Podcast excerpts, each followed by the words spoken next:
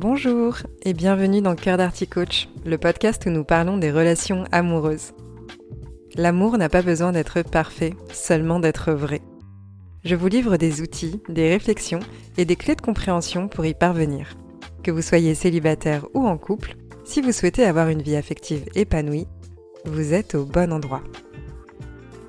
Bonjour à toutes et à tous, je suis ravie de vous retrouver dans ce nouvel épisode de Cœur d'Arty Coach. Dans celui-ci, j'ai décidé d'aborder un jeu psychologique qui a le pouvoir de transformer nos relations. J'ai nommé le triangle dramatique de Karpman. Vous en avez peut-être déjà entendu parler. C'est possible que ce soit plutôt sous les termes du triangle victime-bourreau-sauveur ou encore victime-persécuteur-sauveur. Ce jeu psychologique est un modèle développé par le médecin psychiatre Stephen Karpman. Il s'est appuyé sur les travaux d'Eric Berne sur l'analyse transactionnelle afin de faire ressortir les trois postures mentionnées précédemment victime, bourreau et sauveur. Ce sujet me semblait important à être abordé puisque de nombreux conflits et problèmes relationnels que l'on peut avoir peuvent s'expliquer et se comprendre au travers de ce triangle. Et, surtout, une fois qu'on devient conscient qu'on joue à ce jeu, on peut être d'autant plus en mesure d'en sortir. On parle de jeu psychologique bien que le terme de jeu ici n'a absolument rien d'amusant, ludique ou fun. En bref, le triangle dramatique de Cartman est un modèle qui nous permet de décortiquer ses rôles et de comprendre pourquoi les conflits et les dynamiques malsaines se répètent si souvent dans nos relations. C'est-à-dire que vous avez peut-être déjà observé dans vos relations, qu'il s'agisse de relations amoureuses, familiales, professionnelles, amicales, etc., que vous adoptiez parfois des postures de victime, de bourreau ou de sauveur. Et potentiellement, vous avez du mal à vous reconnaître dans ces rôles. Vous n'avez peut-être pas envie de les enfiler et vous ne comprenez pas pourquoi cela se répète dans votre vie. Par exemple, le sentiment de tout donner, tout bien faire pour l'autre et ne pas avoir de reconnaissance en retour. Se voir imposer de façon autoritaire comment vous êtes censé agir critiquer, juger votre partenaire, voire être exaspéré dans certaines de vos interactions, anticiper les besoins de l'autre, faire passer l'autre avant, prendre des décisions à la place de son ou sa partenaire, etc. Ou encore vous sentir mal aimé, être en souffrance et être face à une personne qui ne semble pas entendre ou reconnaître vos besoins. Dans ces différents exemples, qui sont très fréquents, on adopte une posture, un rôle, que ce soit conscient ou non. J'espère donc que cet épisode vous permettra peut-être d'expliquer certains des problèmes relationnels que vous pouvez avoir ou avez déjà eus. Dans celui-ci, je vais ainsi vous parler du triangle de Karpman dans sa globalité, soit qu'est-ce que ce fameux triangle, comment se manifestent les différents rôles de victime, bourreau et sauveur, et comment se déroule une partie de jeu. Et comme ce sujet est un gros morceau, je sortirai une deuxième partie pour aborder les bénéfices cachés, donc pourquoi on se maintient dans le triangle dramatique et surtout comment est-ce qu'on fait pour sortir de ce fameux triangle. Alors qu'est-ce que ce triangle dramatique de Karpman? Tout d'abord, je pense que vous l'avez compris, mais je n'aime pas faire de généralité. Pourtant, je pense sincèrement, qu'on le veuille ou non, que nous avons toutes et tous déjà joué à ce jeu. Dans celui-ci, je vous invite à visualiser un triangle. À chaque pointe du triangle correspond un rôle victime, bourreau ou sauveur. La victime est une personne qui se sent impuissante, opprimée ou maltraitée dans une situation donnée. Elle se retrouve désabusée, se met dans une posture de petite chose fragile, et ce qu'elle recherche généralement est de la sympathie et de l'aide. La victime, c'est la personne pleine de bonne volonté, qui n'est pas nécessairement fragile en apparence, mais qui, bizarrement, enchaîne catastrophe sur catastrophe et situation délicate. L'objectif de cette posture, qui n'est pas nécessairement consciente, hein, est d'inspirer de la pitié pour qu'on la prenne en charge et qu'on prenne ses responsabilités à sa place. Une personne en position de victime peut être très flatteuse avec l'utilisation de phrases telles que il n'y a que toi qui me comprends si bien. Je n'ai personne d'autre à part toi. Je ne sais pas ce que je ferai sans toi. En tout cas, ces phrases-là, on les entend lorsqu'elles s'adressent à leur sauveur. S'il y a une victime sur ce triangle, c'est qu'il y a forcément un bourreau ou un persécuteur. C'est le rôle de la personne cruelle, méchante, sans empathie, qui peut être violente verbalement ou physiquement. Et je parle de violence dans le sens où on blesse a priori la victime, mais on peut endosser ce rôle de bourreau sans nécessairement que ce soit poussé à l'extrême. Je veux dire par là que quand je critique, quand je reproche, quand je suis passive-agressive, je suis dans ma posture de bourreau. Le persécuteur est donc une posture qui va être sévère, froide, autoritaire et intimidante. C'est un rôle qui fait peur à l'autre et donc la victime aura peur de lui tenir tête, peur de le ou la contrarier, au risque de subir des représailles. Le dernier rôle du triangle est celui du sauveur, parce que qui dit victime dit sauveur. C'est un rôle qui affiche une posture généreuse, altruiste, protectrice et bienveillante. Le sauveur a un sens aigu de la justice. Dans la relation amoureuse, le sauveur confond le fait d'être aimé avec le fait d'être indispensable. Donc le sauveur fait tout pour l'autre, il est prévenant, attentionné et cherche systématiquement à aider. Le truc avec cette posture est qu'elle est souvent infantilisante pour la victime. Comme le sauveur déresponsabilise la victime et fait tout à sa place, cela peut dévaloriser la victime comme si elle n'était pas capable de s'en sortir seule, et cette facette protectrice alimente une forme de dépendance. Et au passage, je précise que ces différents rôles sont genrés au féminin ou au masculin, comme il n'existe pas toujours l'équivalent, mais peu importe la façon par laquelle on s'identifie, n'importe quel être humain peut endosser l'un de ces rôles. Et je parle du fait qu'en tant qu'être humain, on adopte ces rôles, mais si on prend un peu de recul, au-delà de nos relations interpersonnelles, il y a probablement des rôles de ce triangle que vous attribuez volontiers autour de vous. C'est tout à fait normal puisque notre société s'appuie sur ces rôles sans grande nuance. Par exemple, les pompiers, les médecins ou les associations caritatives peuvent être vus comme les sauveurs, la justice, la police ou l'administration comme les bourreaux ou persécuteurs. Quant aux citoyens, ils peuvent être vus comme des victimes innocentes qui subissent et sont impuissantes face au système. Et je vous parle de ces rôles qui peuvent être incarnés par l'extérieur parce qu'ils peuvent nous mettre dans des postures par exemple de victimes sans qu'on le réalise nécessairement parce que ce n'est pas dans le cadre d'une relation interpersonnelle.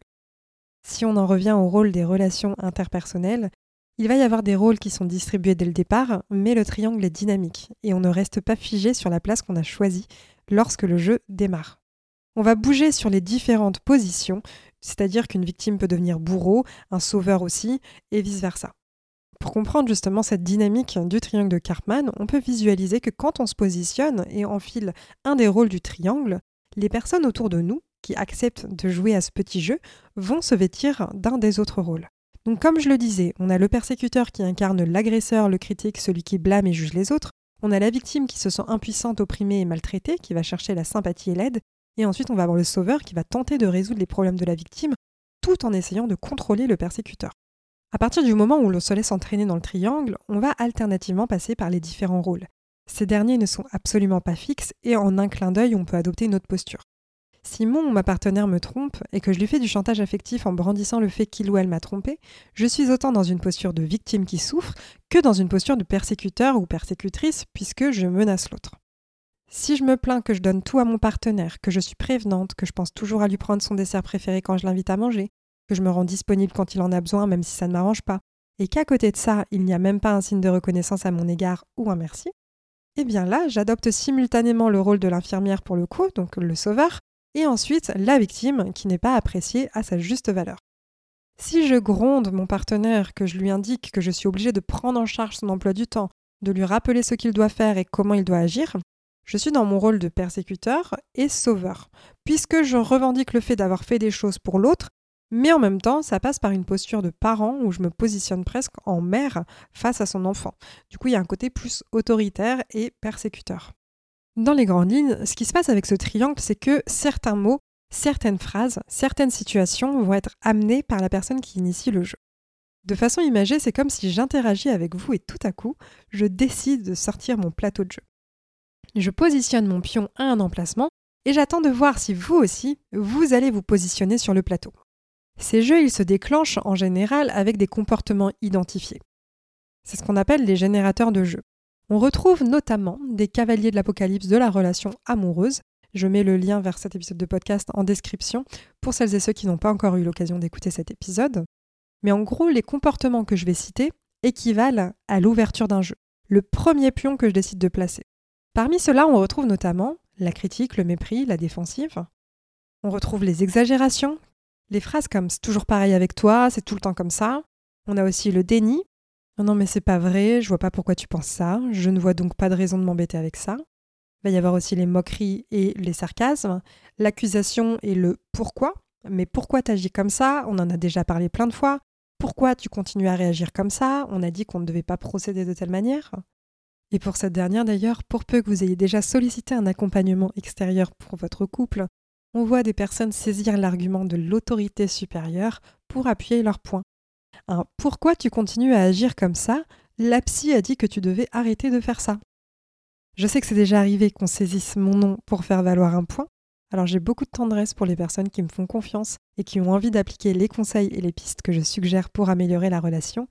Néanmoins, quand c'est fait sous le ton de l'accusation, on démarre, malheureusement, inconsciemment, une partie de jeu psychologique avec ce fameux triangle dramatique de Cartman. Et j'en profite pour préciser qu'évidemment, quand bien même on a conscience de ce triangle, quand bien même on connaît les mécanismes de psychologie, ça ne veut pas dire qu'on devient irréprochable. Cela m'arrive encore aujourd'hui, il y a beaucoup plus de reprises que je ne le voudrais, de démarrer une partie ou de me laisser entraîner dans l'une d'elles. On est parfois déjà en plein dedans quand on prend conscience qu'on n'a pas envie de jouer. Et le tout, c'est déjà de les repérer, ces comportements, et ensuite de choisir de quelle façon on a envie de se saisir de ce qu'on observe. Qu'est-ce qu'on décide de faire? Comme je le disais, je démarre une partie, j'ouvre mon plateau de jeu et j'attends. Si vous ne vous positionnez pas, vous n'entrez pas dans le jeu, donc il n'y a pas de partie qui démarre. Et c'est donc d'ailleurs ce que je suggère de faire, ne pas démarrer de partie de jeu. Malheureusement, le cas qui est le plus commun est que je pose mon pion et vous posez le suivant. Puis la partie continue avec ce qu'on appelle des transactions piégées. Et je ne vais pas rentrer dans le détail des transactions piégées dans cet épisode. En tout cas, l'essentiel, c'est surtout que vous puissiez comprendre les différents rôles, observer ce que vous préférez adopter, mais aussi ceux de votre entourage. Parce qu'on va tous avoir un rôle de prédilection. L'éducation qu'on a reçue a une influence sur le rôle qu'on choisit d'adopter. Par exemple, on observe souvent que la personne qui adopte le rôle de sauveur était, dans l'enfance, un enfant qui devait être très responsable. On voit notamment des parents qui mettent leur enfant dans la position de sauveur. Les rôles s'inversent entre eux, qui est l'enfant et qui est le parent. L'idée avec cet épisode était donc déjà dans un premier temps de vous parler de ce triangle, que vous puissiez avoir conscience de comment les jeux psychologiques se mettent en place et aussi comment est-ce que cela vient entretenir des conflits qui peuvent être récurrents. Dès lors que l'on connaît ces différents rôles, c'est plus facile de pouvoir les déjouer et surtout cesser de les incarner pour sortir des dynamiques relationnelles qui peuvent vite devenir toxiques. Je vous dis ça, mais bien entendu, le fait de se positionner sur ce triangle ne fait pas de nous une mauvaise personne ou une personne toxique. Le tout est vraiment d'avoir conscience de ce qu'on injecte dans la relation, de comment est-ce qu'on la nourrit, avec quoi on la nourrit, et surtout comment on en prend soin. Comme je le disais, cela peut m'arriver de me positionner en victime, en bourreau ou en sauveuse dans mes relations. Le fait de connaître ce triangle va me permettre d'avoir le recul suffisant pour évaluer mon degré de compétence relationnelle sur le sujet. Et je dis ça puisque cela fait écho avec les quatre phases d'apprentissage d'une compétence dont je vous parlais dans l'épisode précédent. J'espère en tout cas que cet épisode vous a plu. Si c'est le cas, n'hésitez pas à laisser un avis ou 5 étoiles sur les plateformes d'écoute qui le permettent. Dans le prochain épisode, je vous parlerai de nouveau du triangle de Cartman pour aborder la notion des bénéfices cachés et surtout comment faire pour sortir de ce fameux triangle dramatique. Prenez soin de vous et je vous dis à très bientôt dans un prochain épisode.